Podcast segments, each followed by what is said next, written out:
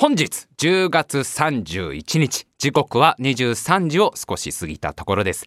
タイムマシン部のラジオ生放送の時間でございます。お相手を務めさせていただきます白井亮でございます。そして目の前に座ってるのが AD 笠原くんです。よろしくお願いします。よろしくお願いいたします。あの毎週毎週さこうやって生放送のラジオやってるわけだよ俺たちは。ね？収録じゃないわけ。リアルタイムでやってるわけ。そのねリアルタイムの強みってものをもっと活かさなきゃダメだなって最近思うのよ。ね？もっとこうさやっぱ旬な話題を取り入れていかないと。いいんだよ。別にいろんな話をしてもいいし。ね？ちょっと懐かしい話をしてもいいし。昔のなんかね？ギルガメッシュ女子誌の話しますとかそういうのもいいんだけどもっともっとやっぱり旬な話題を取り上げてこそのリアルタイムの生放送のラジオっていうもんでしょ？やっぱり。それがちょっとこのタイムマシン部のラジオってのは足り足りないわけ。あのだからもう全部あのドルチェとガッパーナのせいにしちゃえばいいんでしょ？今はもう。もう全部あのあの二人が悪いんだよもう。俺はやめとけっつったんだよもう。そんなそろそろストッパーをつけなさいって言ったの。あとね15個で世界記録達成だったのドミノが。もうこの辺でこの辺で一回ストッパーつけようよと。いやいや今集中してるから大丈夫だよ。今集中してるからでやめとけドルチェ。お前ちょっと落ち着け。ドルチェ今ちょっとお前ら気持ちが高ぶってあとだって15個で15個で記録達成なガラガラガシャガシャガシャガシャガシャガシャいや連帯責任だよ確かに連帯責任だから。ね？あみんなみんなこうあのそれはもうあの全員に責任があるけどでもドルチェが調子に乗ったから。でなんでガッバーナが泣かなきゃいけないんだっていうさ。でこういうさやっぱ旬な話題今みんなみんなそのもうちょっとでも旬じゃないんだってこれも。びっくりだよ。もうドルチェとガッパーナの話ももう少し旬ずれてますよみたいなことを。これ言わ白井さん今それっすか？みたいな。もうちょっとそれな何し1ヶ月ぐらい前ですよとか言われちゃうわけ。今はやっぱあれでしょ「鬼滅の刃」でしょ「鬼滅の刃」もうみんな大好き「鬼滅の刃」ですよやっぱり。ねだって映画すごいじゃない。公開してから10日間で興行収益100億突破だ。ねえ200億はもう確実って今言われちゃってんだからとんでもないもうすごい人気映画。今みんな「鬼滅の刃」の話してん。どこ行っても「鬼滅鬼滅」だから。もうあのだからあれだよ。今週のタイムマシン部のラジオも全部「鬼滅の刃」でいけばいいんだよ。もう。あのずっと全集中でやればいいんだろ？だから。全集中。水の呼吸。ねもうあの水の呼吸を聞かせればいいんだろ？今週だからずっと。呼吸音をずっと。スコーってこうずっとやってればいいんだなあの。どっちかっていうとあのダース・ベイダーの呼吸になっちゃってるけど。全集中水の呼吸って言っとけば。今「鬼滅の刃」って出しとけばさ。流行りには乗っかれるわけだからさ。いやあのねちゃんと俺もね行ったから。あの映画。そう「鬼滅の刃」の映画行ったんですよ先週。まあお客さんいっぱいだったね。すごかったよ。老若男女問わずまあちびっ子も多いし大人も多いし久しぶりにその映画館行ったらまあ、まあ、前もねテネットも言ってたけどまあ「鬼滅の刃」やっぱすごいね。あの1回の上映回数1日の上映回数がすごいのよね。もうなんか十何回とか組んじゃって。でそのほとんどがもう満席状態みたいな。今だからもうみんな鬼滅の刃。猫も杓子もって言うんだろ？こういうの。猫も杓子も鬼滅の刃。アメリカンショートヘアも杓子もマンチカンもロシアンブルーもノルウェージャンフォレストキャットもラグドールもねシャムもペルシャもみんな鬼滅の刃。それかチュールどっちかだけど。ほぼチュールに今寄っちゃったけど。いやすごいよねこんな久しぶりじゃないこんなに大ヒットかますなんていうさしかもこんだけ幅広い年齢層が楽しむっていうのはなかなかないでしょあのちっちゃい子供たちが結構今「鬼滅の刃」のマスクをしてるんだよねあのマスクをさやんなきゃ今しなきゃいけない世の中なんかそういうなそういう世の中じゃない今マスクをしましょうみたいなでもその中でもなんかそのちょっとそれを鬼滅にすることで、えー、子供なりに楽しさを見つけてたりとかそういうのちょっといいなとか思いながら見てたりとかまあみんな夢中になって見る鬼滅の刃。あのね、映画ね、やっぱ面白いんですよ。だからあの、全部今から喋りますね、頭から。もう。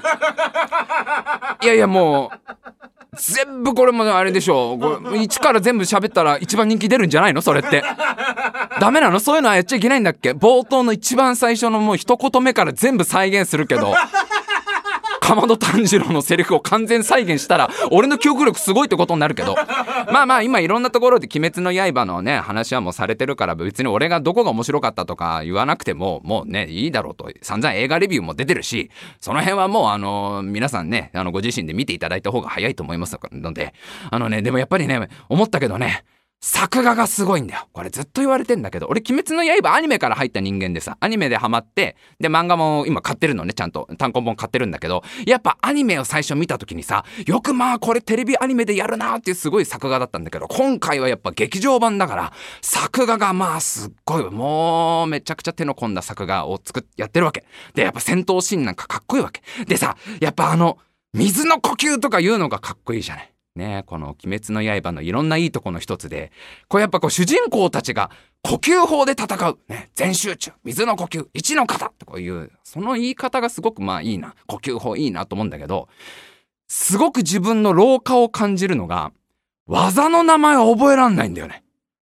俺こんだけ「鬼滅の刃」ちゃんとアニメも全話見てで漫画も全部こうね今出てるのは全部読んでんのに一個も技の名前覚えてないの。あんなにね、飛天三剣流、天かける竜のひらめきとかも簡単に言えたのに、アバン流サップ奥義、アバンストラッシュとか言えたのに、これ老化なのか、ねもうおじ、おじさんになっちゃうと、水の呼吸、一の型、ボルビックとかなっちゃうわけ。ボルビックってなんか技の名前っぽいじゃ。なんか、ボルビックじゃない気がする。ボルビックなわけない。カタカナじゃなかったもんって。2の型、クラシアンみたいなさ、出てこないんだよね名前が。クラシアンななんか解決はしてくれそうじゃん解決は。暮らし安心にはしてくれそうじゃん炭治郎が。水の呼吸2の方クラシアンクラシアンはなんか漢字で書けそうだしね。クラシアンはね。いやだからそう漢字じゃんそのその技の名前がね覚えらんないんだなと思って結構主人公たちがいっぱい技の名前言うんだけどこうどんどんどんどん入ってギャリック法とかさ今でも覚えてるじゃん。なんだったらバンコクびっくりショーですら覚えてんだよ。無天老師が天下一武道会で見せたあの技ですら。バンコクびっくりショーですら覚えてんのに水の呼吸1の方が全く言えない自分にびっくりして。わあこうやってこうやっぱり自分の老化みたいのを感じるんだなみたいな。まあまあでもとにかく「鬼滅の刃」面白いのでまあ興味ある方ねちょっとあの見に行った見に行くのもいいと思うしまあ今からアニメ入るのもいいと思うしで漫画から入るのもいいと思うしまあとにかくもうみんな面白かった面白かった言ってるからちょっとここのまま盛り上がってほしいなって。あの盛り下がってんのはもう一人だけでは節分の鬼が今から憂鬱ってね。今年の節分これガチンコで来んじゃないのみんな。もう全国のだってちびっこがもう強くなれる理由を知っちゃったわけなんだから。これまずいよこれ。ねもう本気の呼吸を使った豆。豆の呼吸。ね一の方電録みたいな感じで来るわけでしょ。この辺はそろそろ出るんだけどいや本家が出てこないんだよねやっぱりね。まあまあちょっとおすおすすめという俺がおすすめするまでもなくちょっとまあみんなみんなね是非見に行ってくださいよっていうところとあとやっぱ旬な話題っていうところで言うとやっぱ今週はやっぱあれですかねあの NASA の重大発表ですよね。やっぱこれがみんながもう夢中になった、こう、今、今どっちかだよね。鬼滅の刃の話題か、NASA のあの重大発表かのどっちかで今、ちまった。それを交互に喋ってる感じ。で、時々、いや、ガッバーナも悪いやつだったよ。いやいやいやいや、みんななんかね、さっきからドルチェのこと責めてるけどね。いや、確かにドルチェは押し通し物のところがあるし、なんか自分を過信するところがあるけど、あれ結構ガッバーナがけしかけてんね後ろから。ドルチェ、ドルチェ、大丈夫、いけるよ、ドルチェって言ったから、ガッバーナの、ガッバーナのこともちゃんと言わなきゃダメだからね、みんなって。それかまあ NASA の発表ですよ。重大発表の、まあ、笠原さんはまたなんだその顔みたいなこう眉毛がちょっと困り眉毛見たくなっちゃって。またなんかをまたなんか白井さんのいつものパターンのやつだみたいな感じで。じゃあ笠原くんだけだからこの NASA の重大発表のニュースを知らないのは。いやいやすごい発表。10月27日に NASA がものすごい重大な発見、ね、新発見のニュースを発表したっていうのを、まあ、笠原くんはちょっとね、こう世の流れに疎いというかね、あの、鬼退治も、今やっと桃太郎だから、この人はね。今やっと桃太郎ハマってる人だから、みんな鬼滅だ鬼滅だって言ってる中、白井くん、鬼をね、退治する物語ってすっごい面白い話なんだよ。いや、笠原くん遅いね。いや、あれでしょ、鬼滅でしょ。違う違う違う、桃太郎って言うんだ。まずね最初がすごい不条理劇なのよ。でかい桃が流れてくんだけどねおばあちゃんはそれを当たり前のことのように受け止めるっていうね。何の躊躇もなくその桃を割るとね子供が出てくるってこれ何のメタファーだろう。桃を割ったら子供が出てくるって何のメタファーだろうって飾るくん今桃太郎に夢中になってるぐらいだから。いやいや10月27日にものすごい発表があったって。まあもしかしたらニュース普段ニュースとか見てる人は知ってるかもしれませんけど。まず10月22日に NASA が珍しくこう予告をしたんだよね。あの5日後にとんでもない発表するんでみんな楽しみにしててねみたいな。10月22日にちょっと NASA がね今回やばいやばいこと分かっちゃったからちょっとみんなマジで本当にあの下っ腹に力を入れて覚悟しとけと。とんでもない発表するから。って言ってこうみんなワクワクワクワクしてたわけ。で一個だけ教えてくれてたのよ。月に関する重大な発見があったと。月に関する新発見があったからちょっとお前ら覚悟しとけよと。今回はもうあれだぞ。本当に切れ味がえぐいからな。ちょっと力入れとけでこう22日にこう予告を出してで10月27日になった時に NASA が発表したのが月にねあの夜空に浮かぶお月様にお月様に水がありますと水があることが分かりましたっていう発表を出したわけ。いや今までもあるんじゃないかあるんじゃないかっていうのをずっと言われてたのもうこの10年ぐらいいろんな観測結果から月に水は多分ある。ね、ほぼある。うんまあ、あるかないかで言ったらあるでしょうぐらいの感じだったのが、もうこれはありますと。えー、今回いろいろこうけんあの観測して分析した結果、えー、確認されました月に水があることが確認されましたでしかも今までと違うのが今まではその月の暗いところね、太陽の光が当たらないところにあるって言われてたのねずっとその気温が低いところまあ日当たりが悪いところちょっと家賃が安いところだよね。だから 月でもまあだいぶ家賃がねあの他の相場に比べてるの2万も安いってこれなんだろうなっつって。いやまあ洗濯物乾かないんですよここって。布団干せないんですよって。んで近くにコインランドリーもないんでちょっとあの大型の乾燥機付きの洗濯機を使ってもらわないとちょっと積むのは苦労しますよみたいなとこ。そういうところには水があるんじゃないかって言われてて。太陽が当たる場所っていうのはその水が存在できないだろうって言われてたのが今回のなんとその月の太陽が当たる場所にも水があるってことが分かりました。だからお月様のいろんなところそこら中に水があるんじゃないかっていう発表を今回 NASA がしてまあびっくりしたね。俺はあのそのもうほんとたまたまそのニュース見てたからえー、そんなことが分かったんだ。これはもうほら今月面探査のさ計画なんか練ってるとこだからこれいろいろ計画変わるんじゃないかなとか。もう世界中のその天文学者がびっくりしたわけでしょ？科学者たちが。そんなこといやそんなバカないやでも NASA が言うんだからそうか。月に水があるのかってざわざわざわざわざってもう世界中でびっくりした。もうやっぱり新事実とね重大な発見だったわけだけど。まあ一番びっくりしたのは間違いなく月に住んでるウサギたちだよね。月に住んでるウサギたちが一番びっくりしたろうね。そえ？ー、みたいな。水あんの？うちに？え？うち？そんなえ？ー、聞いてなかったけどみたいな。だあの餅をつく手が止まったってねもうね思わず。ペッタンペッタン今ついてるわけでお正月に向けて。出荷しなきゃいけないから。今年はいろいろあってスケジュールが押して大変だと。で残りまああと11月12月でなんとかそのねもう全世界に届ける餅を用意しなきゃいけないってことでもう朝の6時から夜の2時までひたすら餅ついてペッタンペッタンついてんだけどこのニュースが流れた瞬間うさぎたち全員手を止めて水がある。そんなわけないじゃない。いやいやいや。最初は受け止めらんないよそりゃ。月に水があるなんて。いやそんなバカなふざけんじゃないと。こっちとらもう先祖代々ピーターラビットの頃から月に住んでんだぞと。一度たりとも水なんか見たことないのにな誰が言ってんだそんなんそんなもうざれ言言ってんじゃない。ほらみんなほら手を止めるんじゃない。ほら餅をつかないと間に合わないから。正月にもう今年はいっぱい来てるんだからね注文が。このまんまじゃ間に合わないよ。ほらほらついてついてほらひっくり返してついてついてひっくり返してひっくり返してついてってもみんなペッタンペッタンペッタンやって。そんなねまあ、まあ、ありえるわけないんでその月に水があるなんてそんなねバカなこと言うやつはどこのバカか知りたいね。なんでも NASA の発表らしいよ。あ NASA が言ってる。じゃああるに違いないねこれね。NASA が言ってるなら。あー NASA が言ってんのか。それは納得は説得力あるもんね。NASA って言われちゃうと。誰よりも宇宙に詳しいの？宇宙を作った神様より宇宙に詳しいって言われてる NASA が。7日間でこの世界を創造したっていう神様ですら知らないこといっぱい知ってる NASA が。見つけたって言ってんだからそれはあるでしょ。えあじゃあ NASA が言ってあ NASA が言ってんだ。おいみんな餅つくの一回やめろやめろやめろと。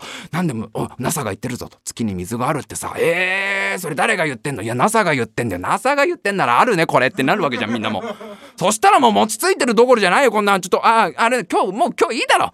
あの今日ぐらいちょっと休んでさあの見に行こうよ水ってなるわけじゃん。ちょっと月にその水があるって言うなら一回ぐらい見てみたいな。俺一回も見たことないね。そんな水なんて見たことないからいいね。見に行こう、見に行こう。おい、ちょっとあれだ、あの、餅乾かないようにサランラップな。ちょっと薄くな。かけといてな。あの、出しっぱなしにするとカピカピになっちゃうから。サランラップかけといて。おい、ちょ、みんなで次、あの、水見に行こうじゃないかって。あ、いいね、いいね、行こう行こうって。お水ってなんかあれだろ？なんかいっぱいあるとそれあの、水たまりって言うんだろ？で、さらにそれがでかいと湖って言うらしいじゃない？あ、聞いたことあるね。それ湖って言うらしいね。じゃあ今日あれ初めてのレイクってやつだろ。なんかその金を借りに行くような感じがするけど、初めてのレイクだな今日かなって。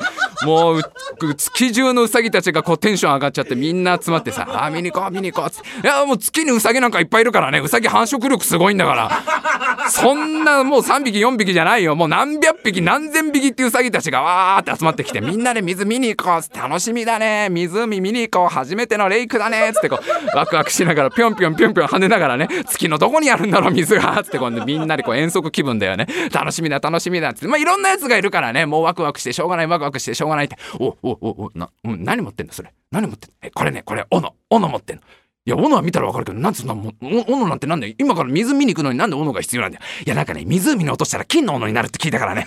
今日これ、これで大儲けしようと思って、斧持ってきたんだ。あな、なんか昔イソップが言ってたな、そんなことな。なんかうちに、うちに観光に来たイソップがなんかそんなこと言ってたな、とか。あのー、俺が聞いた話だと、今回はある海が見れるっていう話を聞いてよ。海って知ってるか？いや海って海って何？いやその湖のもっとでかいやつで。もう水が本当にそのこう地平線を埋め尽くすぐらいあるの。をそれ海っていうらしいんだけど。今回そのねだって NASA が言ってんだから水がそこら中にあるってんだからそれ海なんじゃないかってこうみんな言ってんだけどさ。いやそうなの。海なんて見たことないね。いや楽しみだね。いやなんでもねあの天国じゃみんな海の話をしてるって言うからね聞いたことあるけど。それは昔のあのノッキンオンザヘブンズドアっていう昔の古い映画の 懐かしい映画のネタだけど。天国じゃみんな海の話をしてるっていうから楽しみだねっつってわーわー楽しみだね。海が見れるんだったらこれ楽しいね。海水浴だねっつってウサギたちもテンション上がってさどっちが綺麗かな？どっちが綺麗かな？えどっちが綺麗ってな何がいやだからどっちが綺麗かな？いやだからどっちが綺麗かなんて何と何のどっちが綺麗かってな何と何のどっちが綺麗なの？いや海があるんだろ？海があるってことはあの海の底には竜宮城があるんだろ？そこにあの乙姫様ってのが住んでんだろ？うちの家具屋とどっちが綺麗かな？あのな。体操別品だって聞いたからその乙姫様っていうのは。乙姫うちのかぐやちゃんと乙姫だとどどっちが綺麗かな。どっちが綺麗か楽しみだな。そりゃんな七尾と有村架純だからな。そらまあ好みによるんじゃないのかあそこは。どっちが綺麗かなとかなかなか難しいよこれは。あーちょっとお姉さんっぽいスレンダーな子が好きかね。ちょっとこうね、こう同級生な感じのオーラが出てる有村架純ちゃんが好きこれ難しい。ただね、みんな共通、七尾の足は見たいわな。七尾の足は見たいわな。七尾の足はこれは月じゃ見れないからね。いや、だって今日海があるんだったら、竜宮城あって乙姫あるんだったら、七尾の足だって見れるよって。うさぎたちももうそんな賑やかで。そりゃそうでテンション上がるでしょ、そりゃみんなだって。初めて水が見れるって言うんだから。やれもうやった今日でこれも金の斧何本手に入るんだろうって斧いっぱい持ってきちゃうやつもいれば天国じゃ海の話をみんなしてるんだよってこう感傷的になってるやつもいれば 七尾だ七尾だってもみんなどんちゃん騒ぎだよそりゃ。でもこう月中いろんなところをこう探し回ってさどこにあんだ？水はどこにあんだ？水はどこにあんだ？おいどこにあんだ？おいどこだ？どこだ？どこだ？よどこだ？おい誰か見たか？誰か見た？いや見てないね。うん。そっちはないないないない。おいそっちあのー、水あった？ないね。ない。こっちもないよ。ってどこにもないわけだ。あれないじゃない？いやいやいやでも確かに NASA が言ったよ。NASA が月のいろんなところ太陽が当たるところにも水があるってことが分かりました、えー、暗いところにも水があるってことが分かりました。月にはいっぱい水があるって分かりました。って NASA が言ってたからあるだろ。いやでもないね。さっきさっきからう。散々ここまで飛んできたのにぴょんぴょんぴょんぴょん飛んできたのに。ないじゃないって。いやそんなバカなだってあるあるってなないって。あれかな俺たちが来る前にテレ東が全部水抜いちゃったかなあれな。全部抜いちゃったんじゃないのかもしかして。なんかほら外来種のプレデターが問題だみたいな話聞いたじゃない。外来種のプレデターが在来種のエイリアンみんな食っちゃってるみたいな話を聞いた 聞いたことあるから。あれ全部抜いちゃったんじゃないの？田中さんとあの論文の淳が来て全部。あとあの生きも生き物ハンターの加藤さんみたいなあの先生が来て。いやそれはさすがにないんじゃない？じゃんじゃんじゃなんでないんだよな水があるってのに全然ないじゃないっつっていやなんでないってそれはもう俺に聞かれたって分かんないから言い出しっぺの NASA に聞くしかないだろうと。NASA に直接聞いたらわかんじゃないの ?NASA に直接聞いたらってどうやって聞けばいいんだ？そりゃ NASA だってそれは一つのまあでっかい団体なんだからお客様センターの一つぐらいあるでしょ。お客様センターある、あるかもしんないけどそれどうやって電話すんの？いやだからその、ああの、何十年か前にほら一回月に来たことあるじゃないなんか。40年ぐらい前になんか、ほら探査機かなんかで来て、あれ旗刺したでしょなんかお子様ランチの上に刺すような旗。あそこに多分お客様センターの電話番号載ってるよ、あれ。いや、だって、わざわざうちうちらの、ねうちらの土地に刺してたんだから、それ問い合わせ先ぐらい載せてるだろ。あ、じゃあ、じゃあ見に行こうっつってみんなにその、あの、アポロ、アポロ11号の時に刺したの、正常期をウサギたちがまた探しに行って、あったあったあったよくあるね、あんな古い旗まだ刺さってんだね、っつって。あ、ちょっと、その旗のほら、その根元のとこなんか書いてない。あ、書いてあるね。お客様センターの電話番号書いてあるね。お、ちょっと教えてくれ。お、誰かスマホ持ってきてるか。あ、カセカセカセカセ。ちょっと問い合わせしよう。ちょ、月の水がどこにあるか聞こう、っつって。あ、ちょ、電話番号言ってくれ。えっ、ー、とね、01 0120あフリーダイヤルなんだなちゃんとなやお客様センターだから。はい0120はいはい NASA は良いとこね。はいピーピーピーピーと。でタララってこう電話するわけだよコールセンターに電話するわけだよやっぱりあもしもしってねこうねあちょ聞かなきゃいけないからねもう次に水がどこがあるのか聞きたいからねじゃあかけようかけようってプルルってかけたらねお電話ありがとうございますこちらは NASA お客様センターです自動音声に従ってご用件に近い番号を押してくださいおいなんか番号押せって言ってるぞどどどどういうことこれ番号番号押せって言ってるけど NASA へのご質問は1をご意見ご要望は2を。宇宙飛行士研修生の申し込みは3を。ヒューストン観光案内は4を。その他のお問い合わせは5をしてください。おこれ何をどれを押せばいいんだこれ。4が気になるな4がな。NASA が NASA が観光案内してくれるってこれ地元の人しか知らないうまい蕎麦屋とか知ってるんじゃないのこれ。ヒューストン観光案内でいいんじゃない？違う違う違う違うだろ。目的を間違えちゃいけないよ。月の水がどこにあるか聞くっつってんだから。俺実は宇宙兄弟呼んでから宇宙飛行士になりたくてね。いや、研修生の申し込みちょっと押してんだけど、ダメだっての。月の水がどこにあるかってわざわざこれ、電話してんだから、1だよな。質問だから1でいいんだよな。1押すぞ。じゃあ1押すぞ。はい、はい、押すからねってピッと押したら、オペレーターにおつなぎいたします。しばらくお待ちください。お、なんかしばらく待っててさ、ちょ、ま、待ってればいい、ま、待ってればいいんだな。テレレレレレレレレンテレレレンテレレレンテレレレおどどどうしたの？さっきから。いやなんかねあのエリーゼのためにがずっと流れてるんだけど。テレレレレレレレレンテレレレンテレレレンテレレレンテレレレンでここれあの一応生放送中だけどだ 大丈夫なのかい？これは。生放送中だけどこれ思いついたのはいいけど思いついたのはエリーゼのためのやってやろうっていうその心意気はいいけど大丈夫かい？これ軽い放送事故テレレレレレレレレンテレレレンテレレレンテレレレレレレレンテレレただいま電話が混み合っておりますこのままお待ちいただくかしばらく経ってからおかけ直しください。あこれなんか混んでるってどどうする？これ、ま、待つかかけ直せって言ってダメダメだよ。そんな待ってる時間ないよ。餅カピカピになっちゃうよ。いくらラップかけてきたからって言ったって餅乾いちゃうんだから。次はほらお前の番かもしれないからこのまま待ってなテレレレレレレレレンテレだここ間が持たないんだよもうそろそろ思いついたはいいけどしつこくないかこのエリーゼのためにがもうテレレレレレンテレレレンガチャ。お電話ありがとうございます。NASA お客様センター担当山崎でございます。あーかかったかかった。俺の番だ俺の番だ。あすいません。あのこれ NASA のお客様センターで合ってる。あそしたらあのあのちょっと悪いんだけどさちょっと聞きたいことがあるんだけど、ちょっと、あ、あんたに聞けばいいのかなこれな。あの、ちょっと教えてほしいことが。かしこまりました。えー、そういたしましたら、まずお客様のお名前お伺いしてもよろしいでしょうか。名前？名前？え、な、名前？名前？名前なんてないよ。うさぎだよ、こっちは。え？な、誰か名前、名前ある、名前あるやつある？いや、ない、ない、ない、ない、ない、ない、ないよ。ない、ない、ないない。ない、ない、ない、ない、ない、ない、ない、ないよ。ない、ない。みんなないって、みんなないよ。ない、え、いや、う、え、名前、いや、月のうさぎですけど。月のうさぎ様、月のうさぎ様で間違いないでしょうか？いやいや、まあまま、名前っていうか、ま、月のうさぎだけど、美少女戦士の月の、美少女戦士でお間違いない大変光栄でございます。お電話いただいて。なんか誰かと勘違いしてるぞ、この人多分。いやいや、いいんだ、いいんだ、いいんだ。そんな、もうどうでもいいんだよ。そんな、細かい小ネタはどうでもいいんだよ。この何分やってると思ってんだよ、この話。あのー、こないだお宅の発表見たんだけどさ、あのー、なんか、月に水があるって。大々的に発表してたじゃない。それうちらも見たんだよ。でみんなで盛り上がったんだ。月に水があるってさそんなの見たことないね。ピーター・ラビットの頃からうちらは月に住んでるけど一度たりとも見たことないって言うから。でもあんたらが言うから NASA が言ってるんだったらそれは本当だろってことで。じゃあもう今日餅つくのやめてみんなでもう水を見に行こうじゃないか。湖見に行こう海見に行こうって盛り上がってみんなでぴょんぴょんぴょんぴょん跳ねてここまで来たんだよいやみんなそれは盛り上がってもう楽しみだ楽しみだって言ってんのにどこにもないんだこれ水がどこにあるんだこれちょっと教えてくれかしこまりましたえただいまですね上のものに確認してまいりますので少々お待ちいただけますでしょうかでれれれれだからだからだからだからもうホリのくだりはホリオンのくだりは本当にいかなくちゃあただいまですねあの上のものに確認してまいりましたけどあの今回発見された水なんですけどもあのこれがねあのこれがあの、まあ、水が発見したっていう話なんだけど実際に確認されたのはちょもうちょっと話が細かくて水分子ね水分子の波長が確認されたんだと。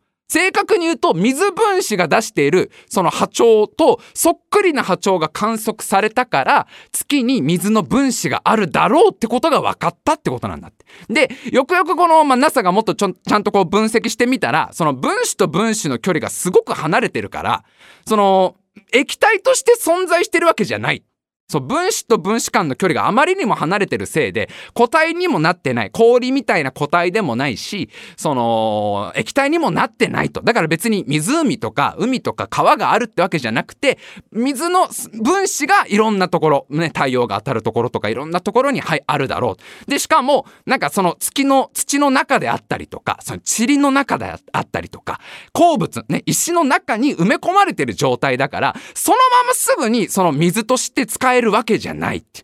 だけど、まあ大発見だと水分子がほとんど、ほぼ間違いなくもうほぼ確実な証拠として発見されたから、これはもう大きな一歩であるっていうことなんでございますね、お客様。ご理解いただけたでしょうか。え、それは、えどえじゃあ、うんんうんうんないないってことなの？いやいや水はあるんでございます水はあるんでございますいやいきなりその、口調が急に変わっちゃったからちょっと少し混乱してるんだけど 少し今持ち直そうと思って今あの元に戻そうと思ってギアを上げ直そうって見て頑張ってるんだけどないないんでしょ？ないいやあるんでございます。水分子はあるんでございます。水分子はあるって言ったって液体としてはないないんだろ？あそうですね。目に見える形ではないんですね。あの別に湖があるわけでもないですし海があるわけでもないですし川があるわけでもないいやそれはさそれないってことだよそれは。いや分子だかなんだか分かんないけどこっちは誰も学研取ってないからさ。誰も顕微鏡なんか持ってないんだよ。誰もチャレンジ取ってないからこっちは顕微鏡持ってないんだよそんなそどうすんだよもうみんなこんな楽しみにしちゃって。えー、今日だって本当は餅つきだ餅つきだって頑張ろうって言ってたのにみんな餅つきやめて。あ水を見れるって言うんだから盛り上がってここまで来て。いやもう斧いっぱい持ってきたやつもいるんだぞ。もう実家から斧送ってもらって俺はこれで億万長者だと。俺がもうあのねあの元 ZOZO タウンの社長だみたいななことを言ってあおもうあれだぞ七尾だ七尾だって今盛り上がってんだぞ向こうでは七尾の足が見れる七尾の足が見れるってみんな盛り上がっ今更言えないだろそんな海も川も湖もないなんて言えるわけどうどうすどうすんだよこれ。そういたしましたら、あの、上のものにですね、今後の対応は確認してまいりますので、もう少々お待ちいただけますでしょうか。まず、まず、まず、まず、まず、いいお前、お前が決めろ。あの、少々お待ちくださいか。はあおいどうしたんだ？ため息ばっかついて。また保留音だよ。次はムーンリバー流してるもんね。皮肉だよな完全にこんなムーンリバーこのタイミングで。思いついたはいいけどちょっとメロディー思い出せねえから今やってねえんだけど。ムーンリバームーンリバームーンリバーを保留音で流してるっていうのを思いついたはいいんだけど今メロディーが出てこねえからな。いやまあまだまあ保留まあ保留で逃げようとしてんだよ。これすぐ保留あ出たよ出たよ出た大変お待たせいたしました。お客様今上のものに確認してまいりました、えー、今回の発表はですねあの誤りはなかったんですけども少々私どもの方にですねあの誇張した表現があるとかないとかある可能性があるんじゃないかっていうこのそういう会議をこれからしようじゃないかということになりましたのでお詫びの品としまして、えー、こちら NASA からですね月にですねボルビックの方を送らせていただきますのでえええごめんなさい。な何を送るって？いやボルビックでございます。ボボルボルビックでございます。ボル、ボル、ボル、ボルビック、ボル、ボルビックって何ですかそれ。ボルビックって聞いたことないけど、ボルビックは、ボルビックでございますね。ボルビックは、あのー、こちらからですね、大量のボルビックを送らせていただきますので、そちらでご納得いただけますか？あの、ボルビックで、あの、皆さん、ボルビックを送れば、きっと、あのね、あの、皆さんの、あの、ご要望を叶えることができると思いますので、すぐ、あの、速達で、アマゾンのプライムで、アマゾンプライムの速達便、速達便で送らせていただきますので、あの、玄関置き配でもいいですかね、今の時代ね。あの、置き配か指定されたコンビニで受け取ることも可能でございます。のでこちらからお詫びの品としていたしましてボルビックを送らせていただきますのでちょちょちょちょちょちょちょちょちょそんな早口でまくし立てられてもいやあんた電話切りたいのはわかるけどさそろそろさこのもうコールセンターのくだり長えなと思ってるのわかるけどいやいやボルビックボボルビボルビックってだボルビックが何なのかをボル誰のスマホだよこれ電池切れちゃったじゃないのこれな何をそんな揉めてたのいやなんかねうんよくわかんないんだけどとりとりあえずその水はないって水はないんだってさいやいやないうんあるんだけどないんだとあるんだけどないないのかよ7を見たかっ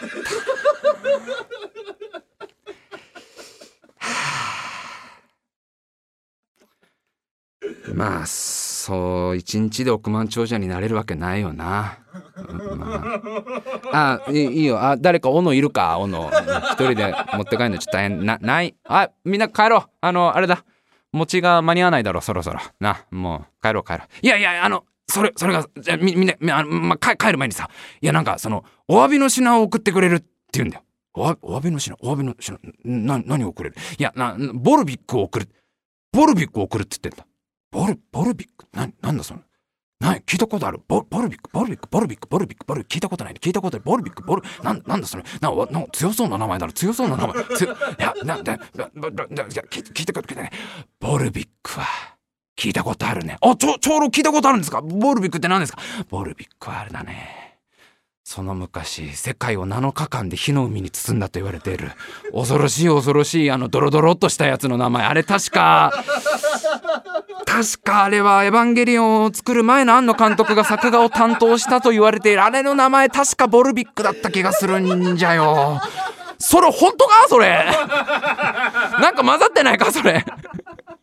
いやいやいやもうあのボルビックに違いボあれがあれあれがたくさん送られ込まれてくるのか？じゃあオープニングの映像と一緒じゃねえか？あのオープニングのずしんずしん歩いてくる映像とどうどうすんだこれ？もうどどうすんだこれ？どどこんな揉め事になると思わないもん？そんな NASA と喧嘩することになるなんて思わないもん？これどうすんの？こういうトラブルの時どうすんの？そういう時はクラシアに電話すればいいんだから。クラシアンに電話すれば全部もう全部それ丸こもうそろそろいいんじゃないか？このネタ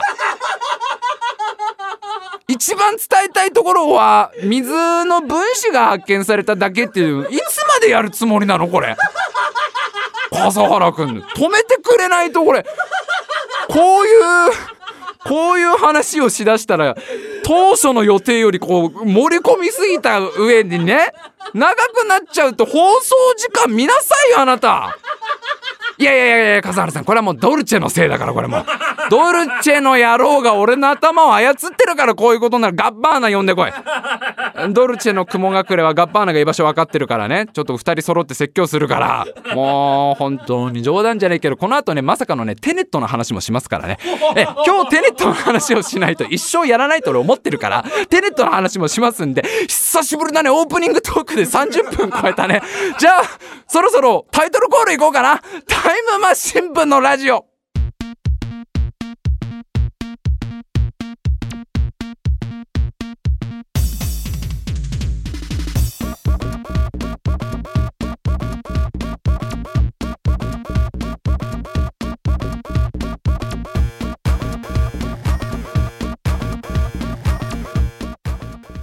さあ始まりました。タイムマシン部のラジオってた。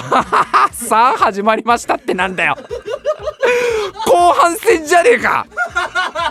お相手を務めさせていただきます白井亮でございます。そして目の前に座ってるのが AD 笠原くんです。よろしくお願いします。はいよろしくお願いします。今ね生放送聞いてくれてた人はねわかると思うちょっとしたトラブルが起きたんだな。ちょっとしたトラブルって今週頭から全部トラブルじゃないかって話になっちゃうけど 白井さんの頭の中がトラブルじゃないかって話だけど今ね音楽がね一瞬ちょっとねあの出なくてねちょっとね焦ったのがね多分このまああのアーカイブではこれ直してますけどねあのーこのオープニング BGM もねもうね本当にね待ちぼけ食らってたんだよねきっとねこれもう一回楽屋帰っちゃってたってこの曲も。いつまで経ってもかかんないから。あれ今週俺いいのかな？オープニングの曲もあれなんか呼ばれないけど。ずっと袖で待機してたけどいつまで経っても Q 出されねえからいいのかな？って一回楽屋変えちゃってたらしいんだよね。だからこんなくだりすらこんなくだりすら今週はもう時間がないっつってるんですけど。いや今ね考えたのもうあのこのまんまやって定45分までいけますよ。言っときますけど月の話でいけますけど。さすがにテネットやらないと。ね？さすがにテネットやらないとっていうことでもう。ただまあもともと言ってたんですけどまあ最近話題ちょっともうこれも若干旬過ぎ気味ですけどテネットっていう映画を見てきたと。で2回見てきてまあめちゃくちゃ面白かったからその話をしようと思うしようと思うしようと思ってずっと言ってきてやってこなかったじゃない。ただちょっと言い訳になんだけどもともとそんなにいっぱいやるつもりなかったのよ。このテネットの話。でなんでかっていうとまあ今からちょっとだけ紹介しますよ。なんでかっていうとねテネットに関してはね全く情報を入れない方がいい映画ですから。本当にこれ。あのー、クリストファー・ノーラン監督が言ってるんですよ。この映画を撮った。ノーラン監督ができる限り前情報を入れない状態で見に行っていただいた方が楽しめますのであのー、まあまあその軽いあらすじとかはいいけど中身のネタバレっていうものに関しては気をつけてくださいって話をされてるので何これ自分の番組の中でこれこっからあんま聞かない方がいいよみたいな感じで言う。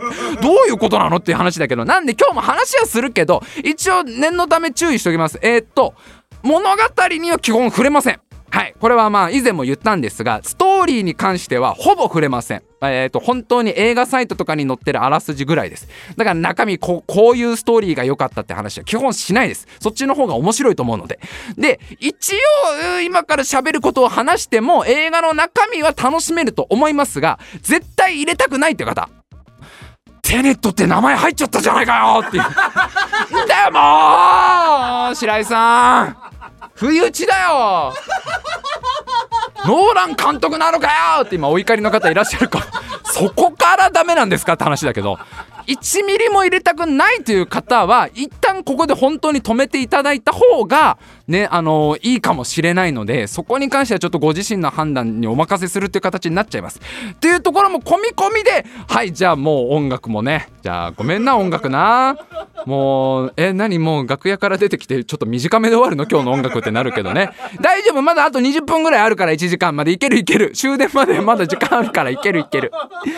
いやーテネット。まあすすごい映画ですよ。まだまだねあの全国の映画館でやってますしえっ、ー、とまあちょっと上映回数がね鬼滅の刃に少し押されてあの少なくなってきてはいるんですけどいろんなとこで見れる映画です。えー、まあ皆さんご存知クリストファー・ノーラン監督だよ。クリストファー・ノーラン監督ねもうこれ俺が言わなくてももう有名作品いっぱい撮ってるから例えば2008年ダークナイト。ねバットマン3部作の中の2部作2本目のあの名作ダークナイトを撮ってたり。あとインセプション。これ2010 10年レオナルド・ディカプリオが主演したねあの夢の中に入っていくちょっと不思議な映画ですよ。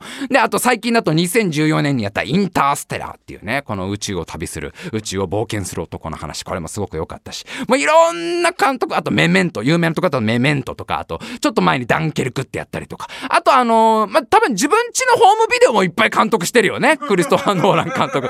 それも全部入れちゃうとすごい数になるからノーラン監督子供4人いるから奥さんがね今回もね担当してるプロデューサーの方なんです。プロデューサーの方と結婚されてずっとその夫婦タッグで映画撮ってるんだけどその間に4人の子供いてそれぞれに七五三があるから七五三 七五三いやちょっとねどの子が男の子か女の子か分かんないけど2回ずつあるでしょ男の子と女の子。だまあ8回分の七五三8回分のホームビデオも監督してるよね。ノーラン監督が間違いでそれぞれの運動会とねお遊戯会とえー、いっぱいあるでしょうそれは。あの鉄道博物館に行ったとか。だからそんな時間がないんだっていう。まあまあまあまあ、あのノーラン監督の新作ですから、これも公開となればもう世界中の映画ファンが喜ぶような映画だから。もうね、ノーラン監督っていう時点でもう一つ安心できるよ、これは。間違いない。ノーラン監督好き嫌いはあると思うけど、映画のクオリティっていう意味で言えば、毎回絶対にこの合格点を出す男ですから、ノーラン監督は。だから今回ももうノーラン監督ってことで委ねてしまっていいと思います。で、超簡単なあらすじだけ言っとくね。めちゃくちゃ簡単なあらすじ。もう、でも、あれで一文字でも入れたくないって人は今から、あーやってくださいね、ちゃんとね。めちゃくちゃ簡単なあらすじは、主人公と仲間たちが、時間の逆行の秘密に迫りながら、第三次世界大戦を止める。SF スパイムービー。もうこれ、これが限界だよね。何その雑なあらすじってみんな思ったかもしんないけど、いや、マジでこれ限界。これ、この2行ぐらいの文章じゃないともう、これ以上言っちゃうと。だから、まあ今ちょっと何個か出ましたけど、時間の逆行っていうそういうシチュエーションが出てきたり、あと第三次世界大戦ね。第三次世界大戦は一体どことどこの大戦なんだっていうのは、これはまあ映画見てからのお楽しみ。あと、意外にもスパイムービーなんだよ。そう。これノーラン監督が言ってたのは、今回はスパイムービーを撮りたかった。ね、SF よりに、この SF ムービーだってみんな思ってるかもしんないけど、SF の要素が入ったあくまでスパイムービーなので、だからまあ、こう、ちょっとずつ謎が明らかになったり、主人公たちがいろんなとこ潜入したりとか、こう誰も見てないところで2人で戦い続けるみたいなのがスパイムービーなので、その辺もね、ちょっとノーラン監督のその初挑戦みたいなとこがある、ある映画ですね。で、まあ、とにかくどんな映画かっていうのは、あの、あんまり触れられないんだけど、触れられるところからちょっと喋ると、まあ、今回のこのテネと何がいいって、まずね、主役の二人だよ。主役の二人がまあいい役者なんだよ。これが本当にね、あのー、もう正直、この主役の2人を見に行くだけで十分元が取れるぐらい、それぐらい今回、このメインになるあの主役の男性2人がめちゃくちゃいいです。えまず1人主人公、えー、主人公ね、実は名前がない名もなき男っていう役名なんだけど、その主人公名もなき男を演じるのが、ジョン・デビッド・ワシントン。ジョン・デビッド・ワシントン。なんかこの名前聞いたことあるって人いるかもしんない。これね、デンゼル・ワシントンさんのご長男、長男さんなんですよ。そうなんです。デあの名優デンゼル・ワシントンの長男で、実は、えー、今回が映画主演2作目。主演はまだ2本目なんだと。で、それまで何やってたかっていうと、プロのアメリカンフットボール選手だったんだと。2012年まではアメリカンフットボール選手として活躍されていて、その後俳優デビューされて何本か映画出て、主演は今回が2本目。まあ、あとあれだよな、デンゼル・ワシントンのホームビデオは何回か主演してるよ。そら長男だもん、そら。デンゼル・ワシントンだって浮かれたろ、そら。初めての男の子だっつって。まあ、子供の日には兜かぶせて。そら取ったか、その、その時は主演だよ。あと、毎回の誕生日は君が主役だって言われ続けたから、デンゼル・ワシントンに。いいかい、ジョン。今日はお前が主役だって言われ続けたから。だからまあまあまあ、主演が2作目ってと語弊あるよね。いっぱいのホームビデオを主演で、主演で務めてるから。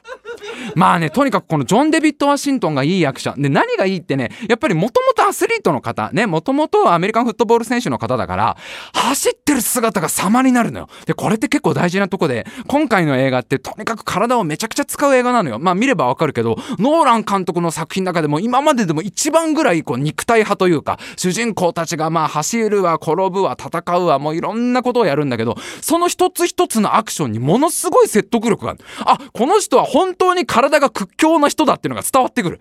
特に走ってる姿ね。これね、あの冒頭に思いっきり走ってくる姿が出てくるんだけど、まあ、この走り姿がいい役者っていうのはなかなか見れないから、もうね、あのー、超バカみたいな表現言うよ。めっちゃ速そうっていう。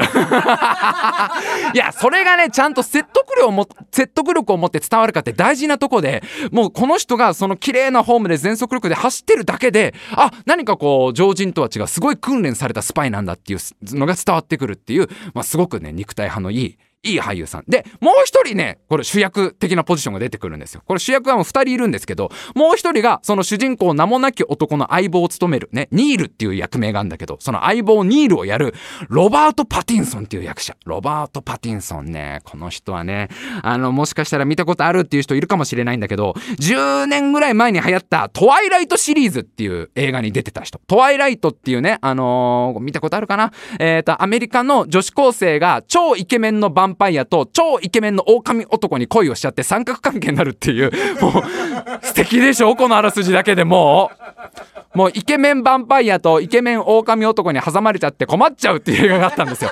で、このトワイライトシリーズがまあ人気が出て、トワイライト1作目から全部でね、4作品であってたかな？あ、5作品。そう、あの、最後が2部作だったから、5作品も作られたぐらい人気があった映画なんだけど、その時に、そのイケメンヴァンパイアを演じていたのが、この、ロバート・パティンソンなんだよ。で、俺一作目だけ見てたの。そのトワイライト。一作目だけ見た時は、まだまだ全然その俳優として出てきたばっかだから、正直あんま印象残らなくて、まあ、とにかくそのメイクのせいもあって顔色が悪いってしか覚えてなかったんだけど、この人がね、まあそのトワイライトの後からいろんな映画を出て、いろいろ経験を積んだことによって、めちゃくちゃいい役者さんなんで、今回、本当に。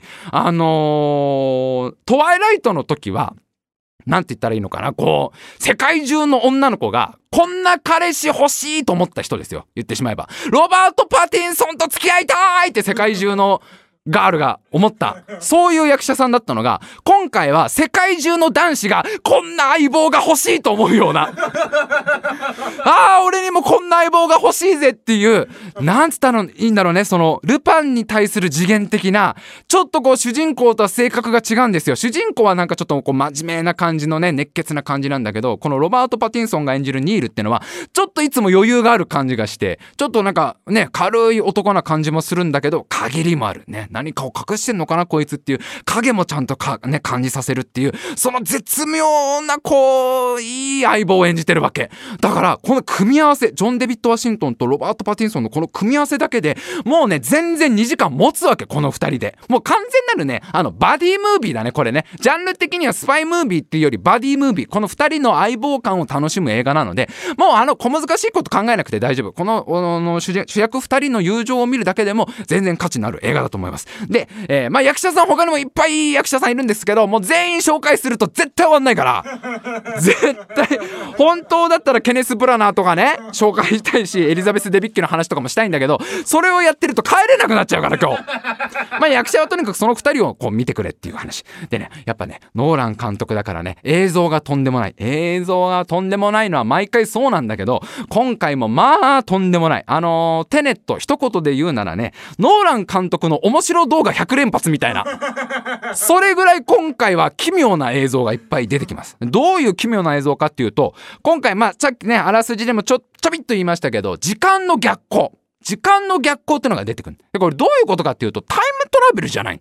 タイムトラベルとかタイムスリップじゃなくて、あくまで時間の逆行、時間の巻き戻しなわけよ。時間を逆に進むっていうのが、まあ、今回このテネットの中では出てくるの。で、まあ、それだけだったらまだいいよ。その時間を逆戻りにするだけってなったらいいんだけど、このテネットのすごいとこは、時間を順行する、ね、順番通りに進んでいく人間と、時間を逆に進む人間が、同じ画面に同時に出てきちゃうのよ。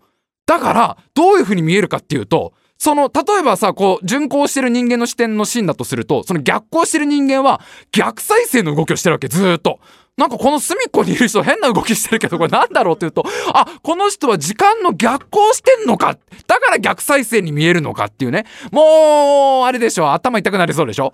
でそういうシーンがいっぱい出てくるわけよ。あこの人はなんかへううね後ろから前に進んでんのに反対側の人は前から後ろに進んでる。でえあ分かった。こっちの人は逆行してるって意味なのかっていうのがいっぱい出てきます。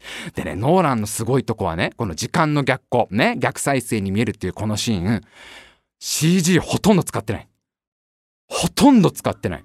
で、どういう風に、じゃあどういう風にすんだって話じゃん。ね。そんな逆再生の、ね、例えばじゃあ主人公が普通に喋っていて、隣の人間は逆再生のように動いてる。これどういう風に、どういう風に撮影したかと思うでしょ？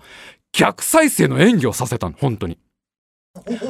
あの、今回この主演のジョン・デビッド・ワシントンがインタビューで言ってんだけど、今回いろいろ難しい演技があったと。いろいろ難しいシーン、難しいアクションがあったけど、一番難しかったアクションは瞬きですって言ってん。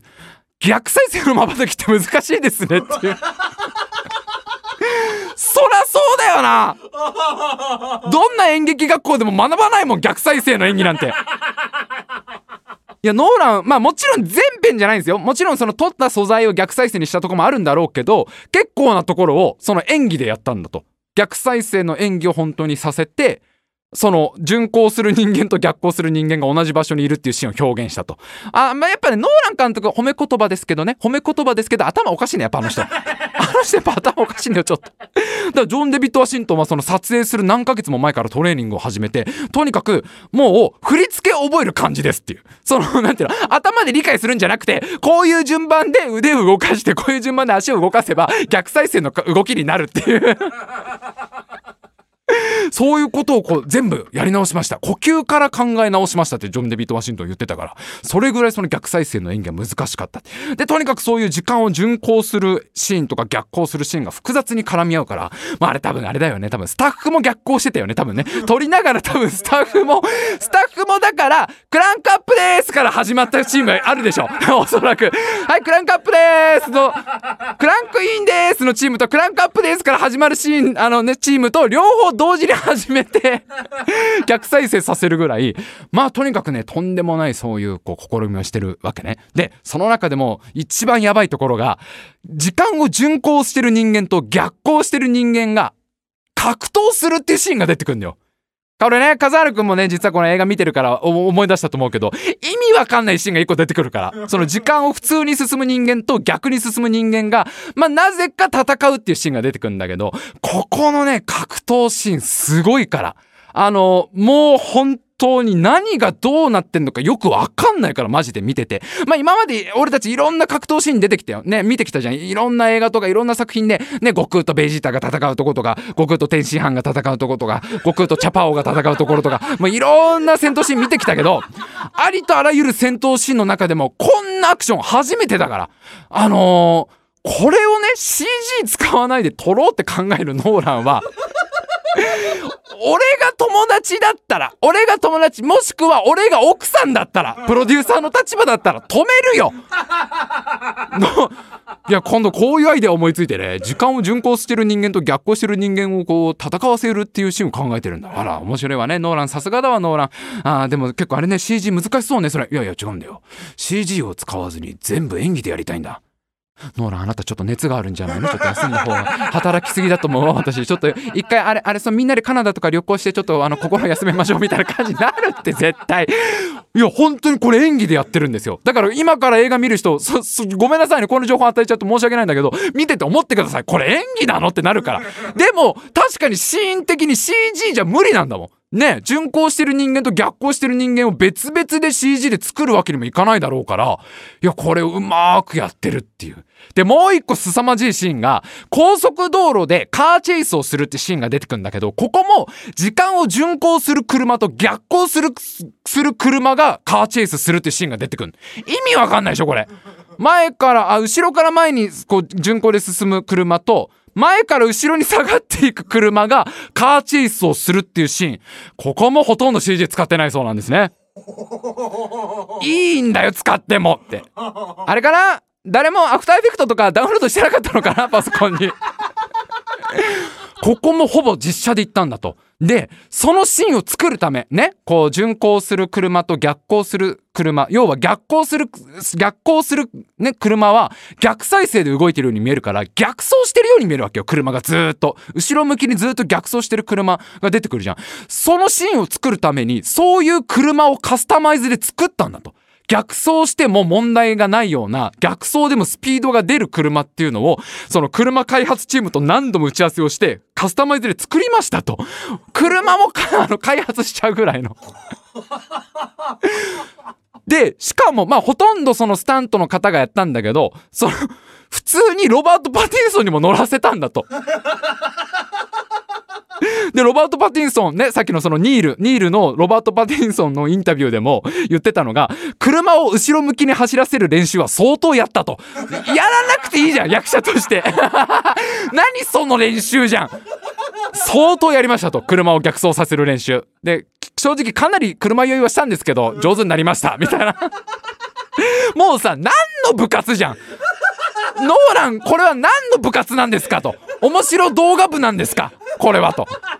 やっぱすっごいんでもそれを、まあノーラン監督が有名なんですよ。CG 嫌いで有名だから、今まで撮った映画もほとんど全部実写で撮ってる人なの。で、いや、これ CG でしょっていうのもほとんどセットだったりとか、もうほぼ実写。インターステラーなんかもそうだけど、ほとんど模型でやってたりとか、とにかくそういうアナログな質感にこだわる人だから、その高速道路も、まあ揉めたらしいけどね、その、なんか、全長何十キロの高速道路3週間ぐらい貸し切りにしなきゃいけないみたいので、もう準備も大変だったみたいなことも言ってたけどもう全部その辺も実写でやってるってもうねあと何個かあるのそれも本当に実写でやっちゃったのってのは出てきますけど、それは言いません。映画見に行ってから皆さん、あの、多分気づくと思います。あの、とんでもないシーンが1個あるんですが、それもなんと実物使ってます。これヒントになっちゃうけど、実物なんです、あそこ。あれ、あの、あのね、あのすごいことになるとこあるでしょ。ドッカンガシャン、メラメラのとこ。あれ実物です。これ見た人はわかる。見た人、見た人だけは、嘘って今なってるから。実物です。買い取ってやったらしいです、あれ。ね。はい、ごめんなさいね。映画見てない人には ちんぷんかんぷんだけど、今映画見た人は嘘でしょって今なってると思う。あのでっかいあれは実物らしいですよ。本物らしいですよ。っていうぐらいノーランちょっと言っちゃってるので、やっぱり褒め言葉ですけどね、言っちゃってるんですが、あの、とにかくね、今回のテネットね、まあ今いろんなところでさ難しい映画だ難しい映画だって言われてるじゃないですか。まあね確かに難しいんですよ。時間の逆行が出てきたりするし伏線もすごい数あるから。一回見ただけじゃまあ伏線全部回収しきれないぐらい複雑に絡み合った映画だし。あとね映画の構造そのものにものすごい仕掛けが仕組まれてるのでこれも言いたいんだけど言っちゃうとほんとネタバレになるから我慢するけど何その映画の構造ってなるようなもうむちゃくちゃなことに挑戦してるんだけどまあもうとにかく難しい映画難しい映画って言われてんだけどただこれだけは言っときたいのはテネットは一回見ただけでも十分楽しいから。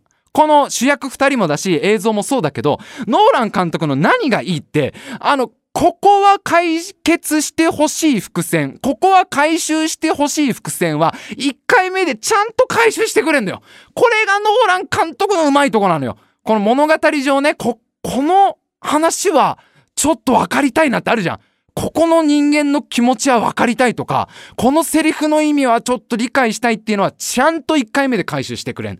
だから1回見ただけでも十分楽しいし、で、そっから見てくる物語は、ノーラン監督の物語はやっぱ熱いんですよ。熱い。こんだけ小難しい映画を作ってるのに、なんつうかね、もうちょっと少年ジャンプ的なね、友情の話なんですよ。友情の話、美しいこの友情の話なので、その辺はかなり一回見ただけでも感動もできるし、あー、こうなってたのねっていう気持ちよさもあるし、で、もちろん2回目、僕2回見ましたけど、2回目見ると、あ、実はここでヒント出てたのねとか、あー、こことこのシーン実は繋がってたのかとかも楽しめるので、1回見ても楽しい、2回見ても面白いので、まあ、鬼滅の刃も見つつ、テネットもぜひ見ていただいた方が、あの、もうちょっとでね、こう、本当にこういう対策映画っていうのはなかなか撮られなくなっちゃう時代が来るかもしれないから、ぜひぜひちょっとテネット見に行って、ちょっと、まあ、見に行ったってな、みんなが見たらまたネタバレのやつやりたいけど、よし、なんとか収まったぞ、1時間で。よし いや、自分のせいだろっていうね。よしじゃねえよっていうね。はい。じゃあメールアドレスいきましょう。メールアドレスは、タイムマシン部 at gmail.com、タイムマシン部 at gmail.com でございます。あの、テネットの感想などありましたらど、どんどん送ってきてください。皆様からのメール、お待ちしております。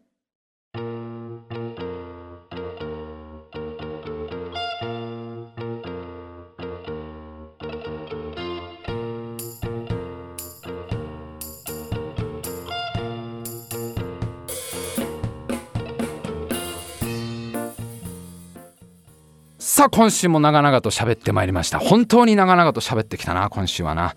えー、酸素が少し足りてない。全集中全集中！水の呼吸！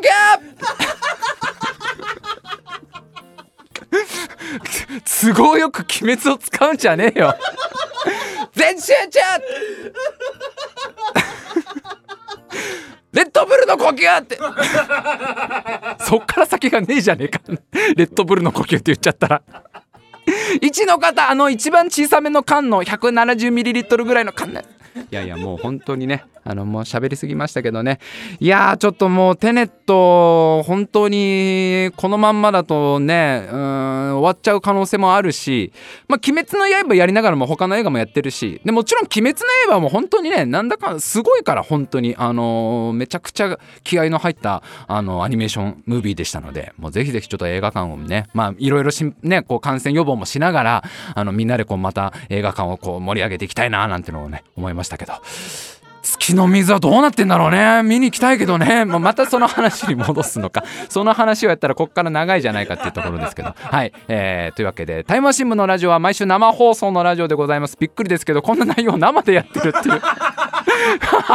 危なっかしいな本当に。終わるかわからないラジオを生放送でやってますから、えー毎週土曜日23時からタイムマシン部の YouTube チャンネルで聞くことができますのでぜひぜひ皆さん生放送でお聞きください。みんなで一緒にハラハラしようっていうことでね。